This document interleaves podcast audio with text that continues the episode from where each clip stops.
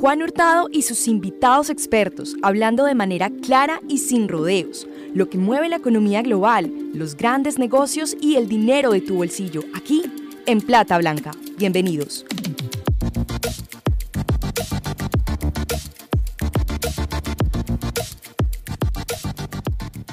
Hola a todos, yo soy Juan Hurtado y hoy hablaremos en Plata Blanca sobre la renta fija. Hablar en Plata Blanca es hablar de forma sencilla y sin complicaciones sobre lo que mueve el mundo de las finanzas, la economía, los grandes negocios y el dinero de tu bolsillo. Hoy nos acompañará desde Bogotá, Colombia, Juan David Ballén, director de análisis y estrategia de la comisionista de Bolsa, Casa de Bolsa del Grupo Oval. Juan David es ingeniero industrial de la Universidad de los Andes, con énfasis en economía y finanzas. También es certificado como operador de renta fija de la AMB, un certificado bien importante que se maneja en el mercado de valores de Colombia. Iniciamos.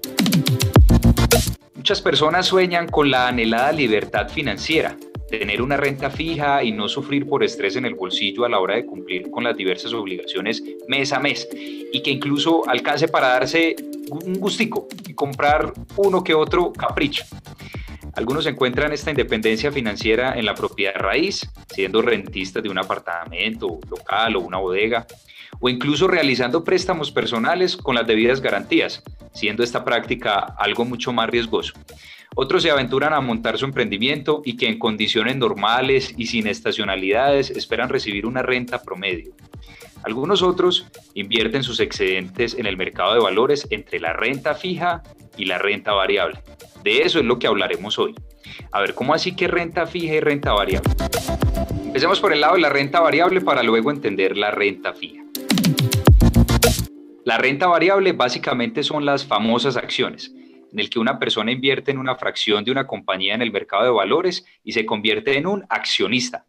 De esta manera asume los diferentes riesgos que tiene una empresa en el mercado. Puede que a la empresa le vaya muy bien o no. Y fundamentalmente, de acuerdo a estas expectativas, es que el valor de una acción sube o baja, está barata o está costosa. El que invierte en acciones no tiene una renta fija. Puede que gane dividendos o puede que no. Esto lo establece la Asamblea de Accionistas de acuerdo a cómo le haya ido a la empresa en un periodo. Tampoco es renta fija porque cuando el inversionista quiere vender las acciones, eh, las podrá vender a un precio mayor o un precio menor de los que la compró inicialmente. Entonces, cuando una persona invierte en acciones, no obtiene una renta fija y no sabe si va a ganar dividendos. Tampoco sabe si en un futuro venderá sus acciones a un precio mayor o menor. Definitivamente esto es renta variable sus ganancias o pérdidas no se saben con certeza, pueden variar. Ahora sí, la renta fija. Invertir en renta fija es convertirse en un prestamista de una empresa, entidad bancaria o incluso de un país. Con el dinero que se compran títulos de renta fija, se le está dando liquidez a la entidad que emitió estos títulos. En un préstamo se pagan intereses y capital. En este caso, de cara al inversionista, el que invierte en renta fija recibe pago de intereses y si se mantiene hasta el final, este inversionista sabrá exactamente cuánto recibirá de intereses y capital. Es decir, se sabrá con exactitud cuánto dinero recibe el inversionista al final. Esto es renta fija. Entonces le damos la bienvenida al verdadero experto Juan David Ballén. A ver, Juan David, ¿cómo nos fue con esta explicación? Y bienvenido. Juan, muchas gracias a, ti por, por, la invitación y, y, la descripción que haces estuvo, estuvo, son las nociones principales que uno debe tener en cuenta eh, de qué es precisamente este tipo de instrumentos. Sí, porque de ahí parte un montón de cosas que faltaron por explicar en esta breve iniciación y es que hay tasas, eh, tasas variables, hay diferentes tipos de instrumentos que hacen parte del mercado de renta fija pero creo que básicamente con esto nos podemos quedar de que, qué es renta fija y cuál es la diferencia con las acciones, ¿cierto? De acuerdo, sí señor, tal cual. Ahora, Juan David, ¿qué debe tener en cuenta uno o alguien que esté pensando en invertir en renta fija? Bueno, eh, yo tendría en cuenta lo, siguiente, ¿de dónde nace precisamente este tipo de, de instrumentos? Tú lo describías muy bien, eh, pues son, deudas eh, y al ser una deuda siempre intervienen dos, dos, agentes. Aquel que tiene una liquidez o que tiene recursos para, para prestar, prestar que, le sobran y aquel que todo lo contrario tienen son unas necesidades, que tiene algún tipo de proyectos o tiene eh, algo para financiar y que solicita al final prestado. Entonces, eso es la renta fija. Normalmente, pues la unión como tal de, ese, de esos dos tipos de, de, de agentes. los títulos más conocidos son los, los CDPs, los certificados de, depósito a término que uno puede acceder fácilmente desde cualquier tipo de, de, de, entidad financiera. Y los otros son, son, son, los bonos, que pues independiente del nombre o, o, de su denominación, al final vienen siendo lo mismo y cumplen el, mismo objetivo. Dentro de, bueno, el CDT, como bien lo dices, es cualquier persona va a su entidad bancaria, pone un dinero que espera rentar pues cierta tasa eh, que le dicen eh, en el momento en el que abre este CDT y luego de un tiempo pues recibe este capital, o sea, el dinero que puso y además un interés de que se espera pues un interés fijo que se esperaría reclamar en el momento al final pues del tiempo del CDT. Mientras que en los bonos pues también hay un mundo grande y es que pueden haber bonos de deuda corporativa, pueden haber bonos del gobierno, en este caso, en el caso colombiano se llaman los TES del Banco Central. Em, ¿qué, es lo que uno debe tener en cuenta para saber si, si uno de estos títulos es, es atractivo poder hacer esta inversión, bien sea en un, en un bono de una empresa o, del gobierno? Bueno, Juan, eh, digamos que como todo tipo de, de, de, inversión, lo primero que uno tiene que tener en la cabeza es muy bien definido es el objetivo de inversión que, que uno tiene y también el perfil de riesgo, porque dependiendo de eso existen diferentes alternativas para invertir en, en, en, renta fija. Como ya mencionabas, pues todos los títulos de renta fija también tienen características eh, diferentes, plazos, eh, tasas de interés, entre otros. Entonces, por ejemplo, si el objetivo de, de, de inversión es pues, poner a rentar los recursos durante un periodo corto de tiempo, eh, porque se necesitan los recursos cercanamente. Lo, mejor es buscar o invertir en títulos de, renta fija que tengan un vencimiento corto, que suelen ser de bajo riesgo, y ahí el capital pues suele estar eh, muy bien asegurado.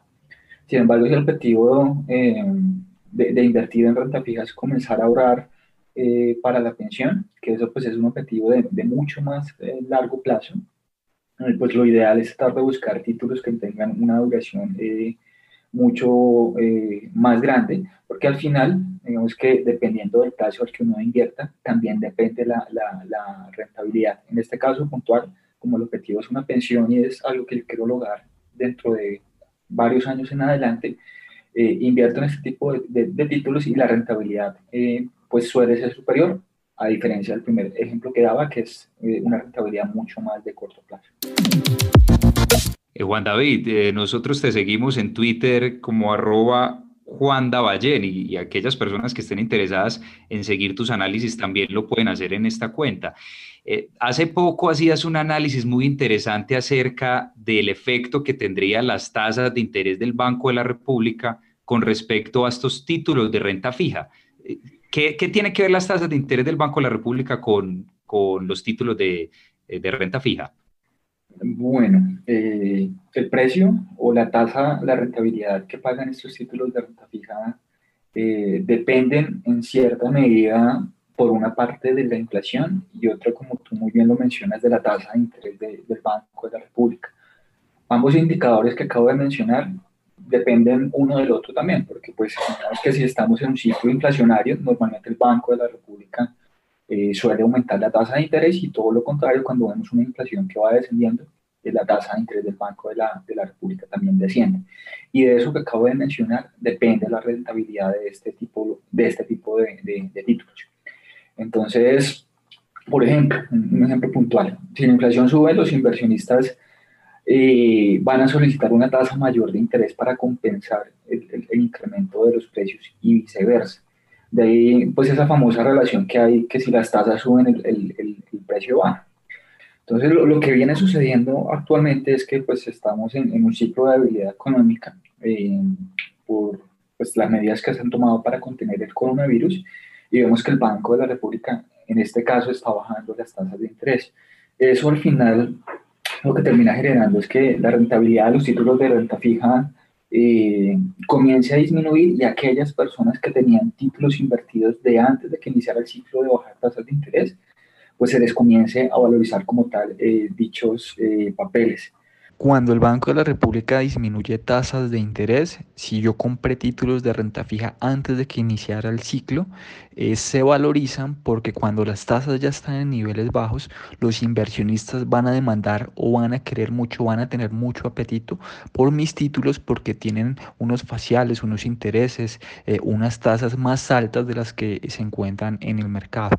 También es muy importante y precisamente el informe que escribíamos eh, trataba sobre lo que va a terminar sucediendo precisamente con las rentabilidades. Como van a bajar las tasas de interés, aquella persona que quiere invertir en estos momentos en el mercado, lo que va a encontrar es que las, las rentabilidades cada vez van a ser más bajitas. Y como vamos a ver que el Banco de la República muy seguramente va a llevar la tasa de interés a un nivel en que eh, nunca habíamos sido testigos, que puede ser entre un 2, un 2,50, 2,75%, pues la rentabilidad de este tipo eh, de alternativas también se va a ver eh, muy reducida. Si el Banco de la República baja tasas de, de, de, interés, eh, si yo compré, voy a decir yo, si las tasas estaban ahorita, estaban al, al, al, 4.25 y, y, yo compré pues antes de que comenzara el ciclo, pues ya me gané 100 puntos básicos de recorte de tasa de interés, pero quien vaya a comprar ahorita eh, ya está, diría yo, como raspando la olla porque puede que baje 50 puntos básicos, si baja 100 puntos básicos, eh, pues tendría suerte, eh, pero ya estamos como en la última fase del ciclo y ganar, pues obtendría una rentabilidad inferior a aquella persona que compró mucho antes, porque en ese caso ya serían 200 puntos básicos. Y así siempre sucede, o sea, cada mes que pase y cada vez que nos acerquemos más al fin de ese ciclo, pues la rentabilidad va, va a estar mucho más eh, acotada, entonces realmente quien, quien eh, obtuvo una mayor fue a quien que aprovechó como todo el ciclo de recortes de tasas de, de, de interés. Esa relación que tú dices, Juan David, es fundamental entre la tasa de interés de un título de estos y el precio, que son inversos digamos que para poder entender eso hay que comprender la tasa de intereses como el, el riesgo que está asumiendo el inversionista al, al, otorgar esta liquidez o al comprar esos títulos. Entre, entre mayor tasa, pues entre mayor tasa exija el inversionista es porque lo ve mucho más, mucho más riesgoso y al ser más riesgoso, pues el, el precio disminuye. Esto es importante saberlo, sobre todo en el momento de la coyuntura actual en la que estamos y es que en todos estos debates eh, macroeconómicos y todos los debates relacionados al nuevo normal y a lo que está pasando con las fuentes de financiamiento que está, que está buscando el gobierno para poder eh, financiar ese, ese déficit fiscal y todo ese gasto que se le está viniendo al, al gobierno eh, en estos momentos. Por eso muchos analistas dicen que es demasiado costoso que el gobierno siga emitiendo deuda en los mercados internacionales.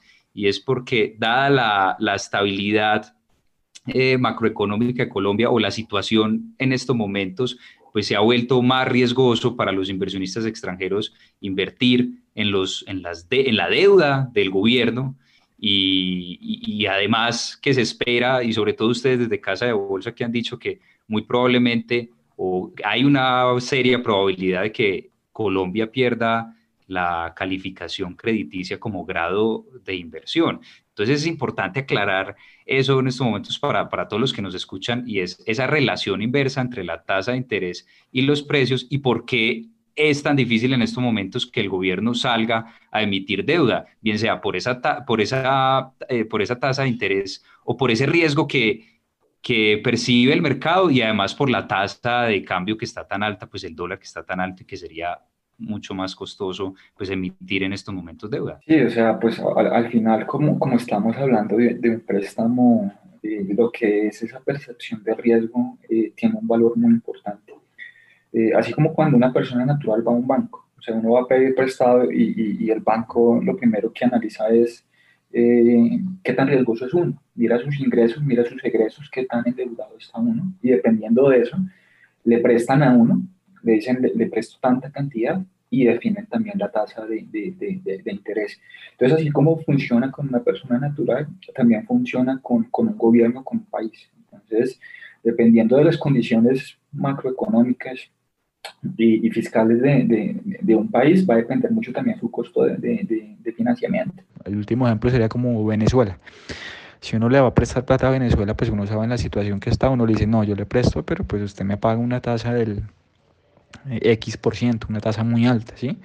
Pero si uno va a un país, no sé, si va a Suiza, uno dice, no, usted es un país muy, muy, muy seguro y, y, y yo usted le presto una tasa más, más bajita porque al final todo el tema es, es bueno, y uno, uno cómo mide el riesgo. Una forma de medirlo muy sencilla es cuánto es su ingreso respecto a su gasto. ¿sí? Y si usted gasta más de lo que tiene de ingreso y está endeudado, pues, pues digamos que usted es una persona muy riesgosa. Pero si usted tiene un ingreso muy alto, está muy poquito endeudado y gasta muy poco, pues yo a usted le presto, pero, pero, pero una tasa más, más bajita. Entonces, en el caso puntual de, de Colombia lo mencionaba muy bien, pues digamos que esta coyuntura eh, ha sido bien compleja está, el gobierno está viendo reducidos sus ingresos por, por, un menor recaudo de, de, impuestos y también por la caída del precio del petróleo. Y por otra parte, pues para incentivar el crecimiento está teniendo que gastar mucho. Entonces es un gobierno que tiene un ingreso superior al ingreso, hay un muy grande. Y pues eso al final vuelve que, pues, que nos presten plata eh, sea un poco más riesgoso que, que un año atrás. Entonces, bajo, bajo este tipo de escenario, lo que sucede es que cuando acudimos a los mercados precisamente a solicitar prestado, eh, pues las tasas que uno va a tener que pagar son más, más elevadas, eh, en este caso respecto a, a, los años anteriores. Pero esto es completamente como cíclico, o sea, hay periodos, de, hay periodos como malos, hay periodos buenos, ahorita estamos en un, entrando en un periodo muy difícil, pero los últimos 5 a 10 años fueron periodos muy buenos en los cuales vimos y fuimos testigos de una reducción como tal en esas tasas de interés, en esas tasas de, de financiamiento y de, eh, de, endeudamiento tanto en moneda local como, como en moneda extranjera.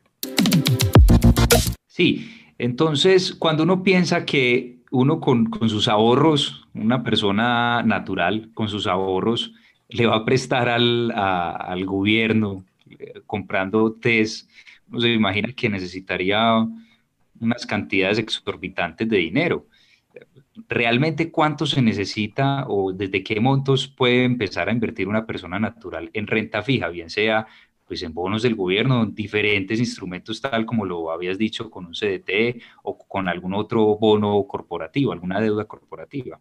Bueno, eh, realmente se puede hacer desde, desde, desde cualquier cantidad y, y, es que pues en el mercado existen una, una gran variedad de, de, de vehículos e instrumentos para invertir en el mercado de, renta fija.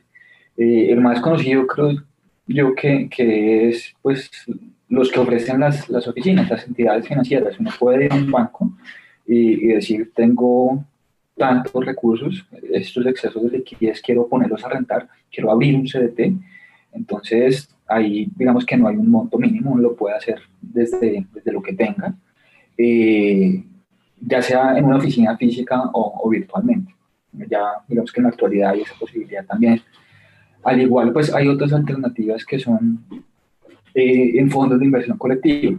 Estos fondos de inversión colectiva, y especialmente de los que estamos hablando, son en los que invierten en títulos de renta fija, también tienen unos montos mínimos de, de inversión que son accesibles para, para, para muchos inversionistas pueden ver desde 50 mil, yo creo que incluso puede llegar a haber fondos que, que, que, pueden tener un tope mínimo inferior a los 50 mil pesos.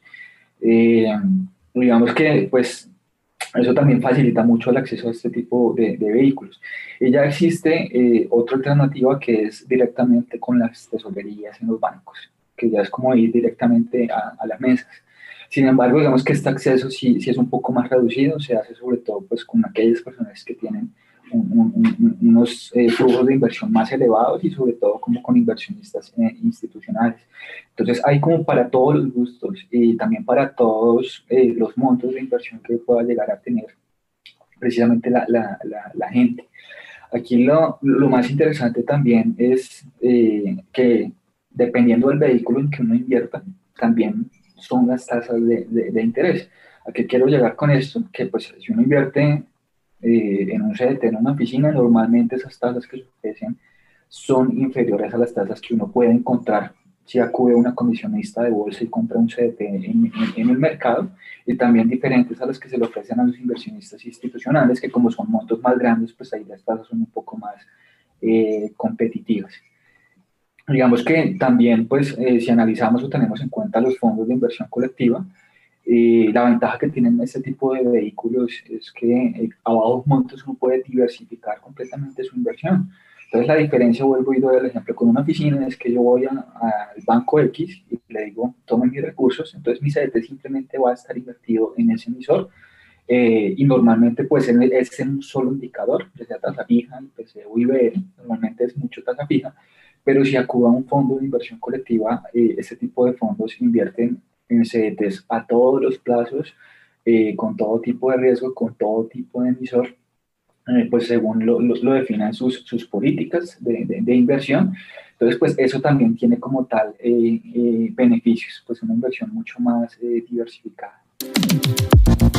Ahorita los fondos que invierten en renta fija eh, se están valorizando y están teniendo unas rentabilidades muy atractivas precisamente eh, porque el Banco de la República viene bajando tasas de, de, interés.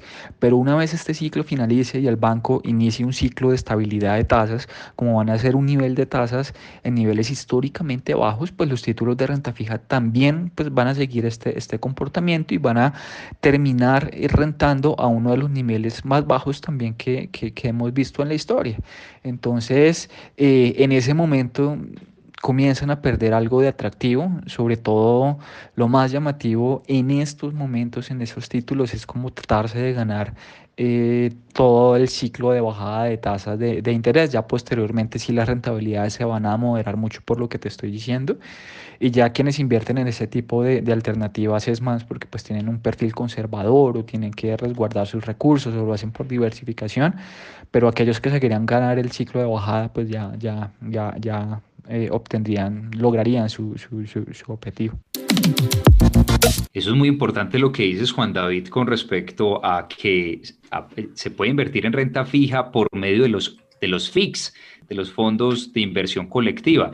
Y llama mucho la atención porque eh, uno como consultor financiero recibe eh, las dudas de muchos de sus conocidos, de clientes, en fin, y sobre todo en este año 2020, eh, obviamente en marzo, con la caída histórica de la bolsa, que no se veía hace más de 30 años, pues la gente que tenía sus ahorros en un fondo de inversión colectiva de perfil conservador creía que realmente iba a obtener las mismas pérdidas, al igual que la caída de las bolsas. Y una de las cosas muy importantes a tener en cuenta es que eh, un fondo de inversión colectiva tiene un prospecto de inversión en el que dice eh, eh, esa, esa cartera, en que cómo está compuesta, en qué está invirtiendo. Mucha gente estaba con ese nerviosismo de que sí, realmente hubo unas pérdidas durante ese periodo. Ya vemos es una recuperación ahora por estos lados de abril, mayo, pero, pero es interesante ese tema de, de, las, de las FIX. Sí, es muy interesante y de hecho pues lo que ha sucedido este año pues es bien, bien importante como tal dejarlo un poquito claro en el sentido que estamos hablando de que tanto estos fondos eh, como los CDTs pues invierten o, o están expuestos al mismo activo. Entonces pues la, percepción que tiene uno al invertir en, renta fija mm, es, que es que la rentabilidad está asegurada y que su precio no varía. Eso solo funciona en el caso que uno invierta en este tipo de títulos y los deje hasta el vencimiento. Mientras que uno, si uno eh, quiere negociarlo antes del vencimiento, eh, porque lo necesita o simplemente porque ve una oportunidad de que si lo vende en el mercado le van a, le van a dar un precio alto, uno puede sacar unas eh, utilidades superiores. En el caso contrario, si uno tiene que venderlo y, le toca pues, venderlo a un precio inferior, pues una rentabilidad inferior, incluso pueden llegar a ser negativas, entonces varía. ¿A qué quiero llegar con esto? Y es que, pues, digamos que eh, pues en marzo hubo una gran caída de, de, los mercados. Eh, muchas de este tipo de inversiones se, se, vieron perjudicadas pues, por eventos que no son completamente estructurales, sino simplemente eh, temporales que, que, sucedieron. Y normalmente, pues, eh, los inversionistas, eh, como los fondos de inversión colectiva, tienen que valorar diariamente, porque así lo exige eh, los entes reguladores, pues uno ve cuál es el comportamiento de su precio y pues ahí se vieron una disminución en su momento de las rentabilidades. Aquella gente que invierte directamente en un CETE, como ellos no diariamente lo están valorando, pues ellos no saben al final cuál es la variación que tiene la rentabilidad que están obteniendo, sino al final al vencimiento tienen pues precisamente lo que se pactó desde, desde un comienzo. Pero si ellos todos los días entraran a valorar cuánto vale mi CDT, pues digamos que ellos se hubieran dado cuenta que estuviera sucediendo lo mismo que sucedió con las inversiones que estaban en los fondos de inversión colectiva, y es que sus precios variaron de manera eh, importante.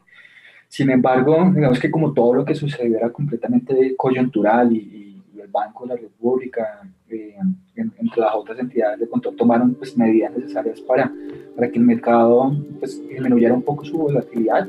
Los precios de todo este tipo de, activos volvieron a, a, su precio previo de, de, de, el mes de marzo y pues las rentabilidades ya pues contablemente se, se, han venido recuperando.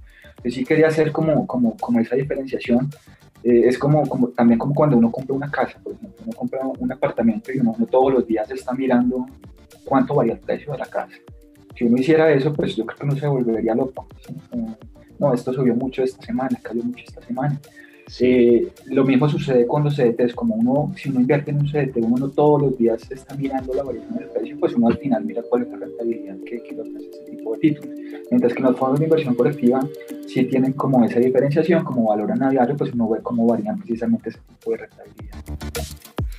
Bueno, Juan David, muchas gracias por hablar en Plata Blanca. No, Juan, mucho, muchas gracias por la invitación, espero pues que haya sido del agrado de todos. Mil gracias, Juan David. Como ven, o mejor como pueden escuchar, no todo en el mercado son acciones. También están los bonos, CDTs y otros instrumentos que hacen parte de este mundo de la renta fija y que pueden ser instrumentos atractivos de inversión y hacer parte de su portafolio. Esperamos con este episodio poder haber sembrado los primeros pinos para aquellos que están pensando en invertir o también para aclarar algunos conceptos para los que ya conocían este mundo de la renta fija. A ustedes mil gracias por estar ahí. Esperamos esto haya sido de su interés. Hasta la próxima. Recuerden seguirnos en todas las redes sociales como arroba plata blanca. ¿Les gustó este podcast? Por favor compartan y recomiéndenos con sus familiares y amigos. Menciónanos en Instagram como arroba plata blanca.